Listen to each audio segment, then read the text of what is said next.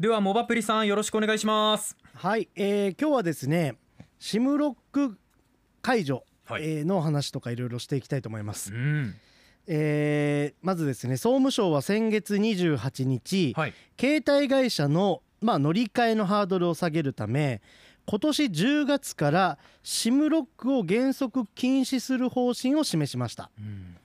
まあ、あのニュースで言うとそれで終わりなんですけど、はい。まあ、SIM ロックって何っていうね、まあ、そもそも SIM とはっていうところがあると思うので、はい。今日はそちらを解説していきたいと思います。ちょっとヒムロックと間違ってる方がね何人そうかいらっしゃあいましたね。の氷室京介さんね。そう葛飾の陳さんとかがね。あのーもう僕もこのネタを入れようと思って書いてたんですけどうんえねーああのそう早々に取られてしまうすいません。私も言おうと思って原稿にちょっと書いてた。全員親父ギャグが好きみんな言おうとしてたんだ。みんな大好きだったですね。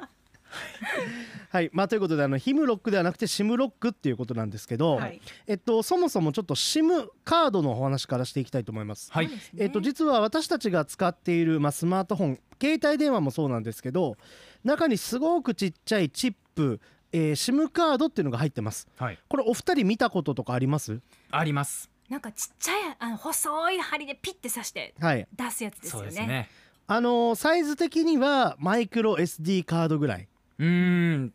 で確かに。えっとまあどういう見た目かというとあのクレジットカードとかキャッシュカードに IC の部分ってあるじゃないですか。金色のところですよね。金色のね。はい金メッキああの部分だけっていう感じですね、もともとこの SIM カードも携帯電話の時代は結構サイズが大きかったんですけど、はい。こうスマホが高性能えーになっていくにつれてどんどんどんどんこの SIM カード自体も無駄な部分がそぎ落とされてですね、うん。今はもう本当のこの金属の端子だけみたいなね、はい。まあ、そういう見た目になってますが実はそれが一人一人のスマートフォンには原則入っててでこれに電話番号が書き込まれてるんですよ。うん。なので SIM カードを抜くと電話発信ができなくなる。はいで逆に機種変更の時なんかは、えーこの SIM カードを新しいやつに差し替えるとこれで、えっと電話番号が切り替わるので新しいやつで使うことができますし逆に古い、えースマートフォンなんかに SIM カードを差し替えると古い方に着信が来る、まあ、こういう形で切り替えが使えるということですね。はいで一応これはあの補足としてはこの SIM カードは所有としてはあの私たちのものではなくて携帯会社からのレンタル扱いになってますので。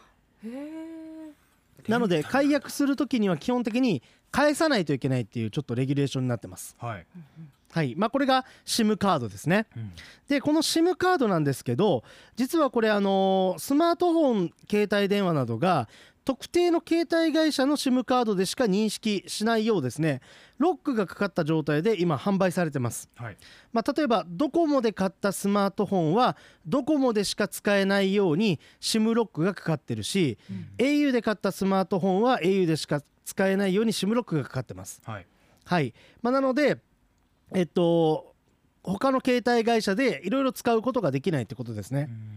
でそれに関して、まあ、今回総務省がこういう形でロックをかけていると乗り換える時のある種ハードルになったりするのでこのロックかけること禁止ねっていうことでまあ方針を示したっていうのが、まあ、ニュースです。そうなるとどうなるかというとたとえドコモで買ったスマートフォンだったとしても SIM ロックっていうのがかかってない状態になってる。いわゆる SIM フリー状態での発売になるので、うん。まあ、そのままドコモでも使うことができるし、まあ、例えば途中でじゃあソフトバンクに乗り換えようとか他の、ね、楽天モバイルに乗り換えようってなった場合でも、まあ、すぐに手続きなしで差し替えて使うことができるということですね。はいうん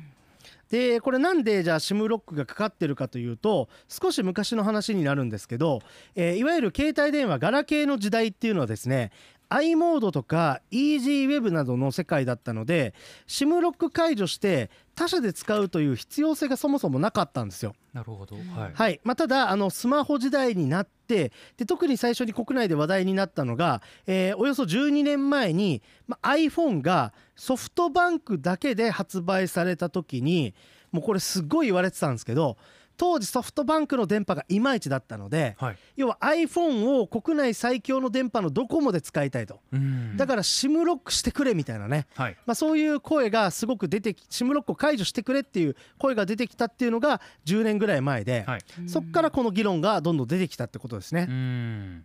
うんでただあのソフトバンク側も例えば iPhone という強力な、まあ、武器を独占してたので SIM ロック解除とかに応じてしまうと要はお客さん取られてしまうわけですよね。そうですね。あなのですごく総務省が、まあ、そろそろ SIM ロック解除とかこういったものをできるようにした方がいいんじゃないかっていう、まあ、行為に結構反対しててですね、うん。孫さんはいろんなところで SIM ロック解除するとね価格が3万円高くなるとかすごい言ってたんですよね。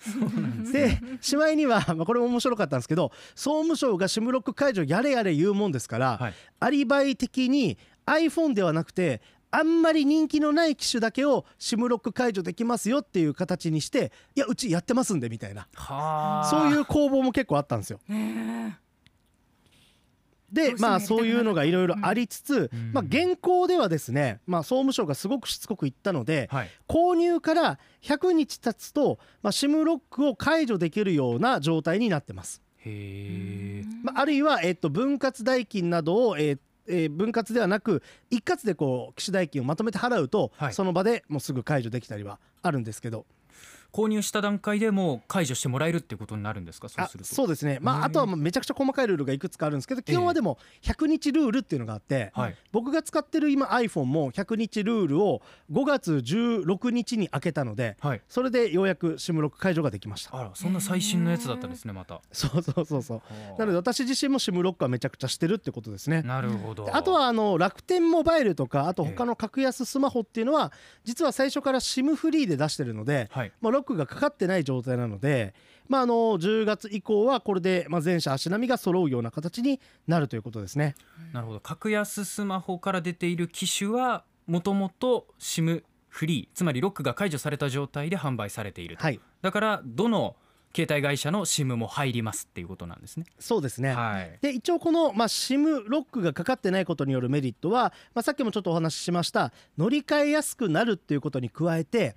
海外に行った時などにですね、まあ、日本の携帯電話会社の電波をそのまま使うとローミングっていう形でちょっと料金が高くなったりするんですけど、はいえー海外で現地の SIM カードのプリペイドとかを契約して差し替えると安い料金で海外で長期滞在する時なんかには使えるので。まあ、結構旅人の人たちは SIM フリーとか SIM ロック解除を優先的に行うっていうのはありますね。確かに海外に行くときにこう行きながらこう SIM をこう抜くっていう作業をやってたなと思いました。これ、うん。リスナーラジオネームツイッターか A さんが海外旅行行く時海外の SIM カード差し替えで必要だった時があったとか名古屋のダンサーズさんも SIM ロック解除したことがあります海外キャリアを利用するためっていう回答ありましたね。う、ん。うん。あのこの辺は結構実はお国柄が出てまして、え日本とか韓国とかアメリカっていうのは割と SIM ロックかかった機種が多いんですけど、えはい。ヨーロッパなどは要は国またいでの移動をめちゃくちゃ行うじゃないですか。そうですね。だからもう基本 SIM フリーだしヨーロッパは携帯電話時代から実はこの SIM カードが2枚入る作りになっててへえ1枚は自分の、まあ、国の携帯会社メインのやつですね。はい。もう1枚は、まあ、その旅行とか何かで行った先の、えー、SIM カードが入るようにみたいな。便利。すごい。いいですね。そういう感じで、結構そのねちっちゃい国がヨーロッパはまとまってるので、うん。まあ、その辺もすごくお国柄が、まあ、取れるなっていうところはありますね。はいであの今日ちょっとアンケートでですね、はいはいまあ、この SIM ロック解除、まあ、現状でも100日経ったりするとできるんですけどできますえやったことありますかって答え、えーアンケート取ったら、えーおよそ199票の投票がありまして、はい。はいと答えた方が40%、うん。いいえと答えた方が60%という結果になってます。はい。ただこれちょっと注釈が必要で私が実は始まる前に、まあ、いつもあのリツイートツイッターでね、はいはい。えー呼びかけるためにやってるんですけど、えもしかしたら僕の全国にいる携帯オタクの人たちが「はい」に投票した可能性が高くてちょっとこれ異常値っぽいんですよね。偏ってる。めちゃくちゃ偏ってますね。そんなわけないんですよすごい解除した人いっぱい出てきちゃったなってそう総務省に間違ってこれが使われないように気をつけないといけないんですけどなるほどそうあのあのこねコメントとかでもね、ええ中古ショップの買い取り値段が上がるからとか、はいすごいクロート回答が来てて本当ですね。ちょっと困ってます。そっかそっかいつもねお名前見ない人からね そうそうそうそうそうですね返信来てましたね。えーそういうことか。はい。いやでも参加していただいてありがありがとうございますありがとうございます。のりのりこさんとかも2回やったことがありますっていうことでね携帯会社乗り換えた時にやりましたなんて回答もいただいておりました。皆さんありがとうございました。本当に。モアプリさんも分かりやすい説明でした。ありがとうございました。ありがとうございました。アップのポッドキャストを最後までお聞きいただきありがとうございました。生放送は平日朝7時から FM921 AM738 RBC ハイラジオ。県外からはラジコでお楽しみください。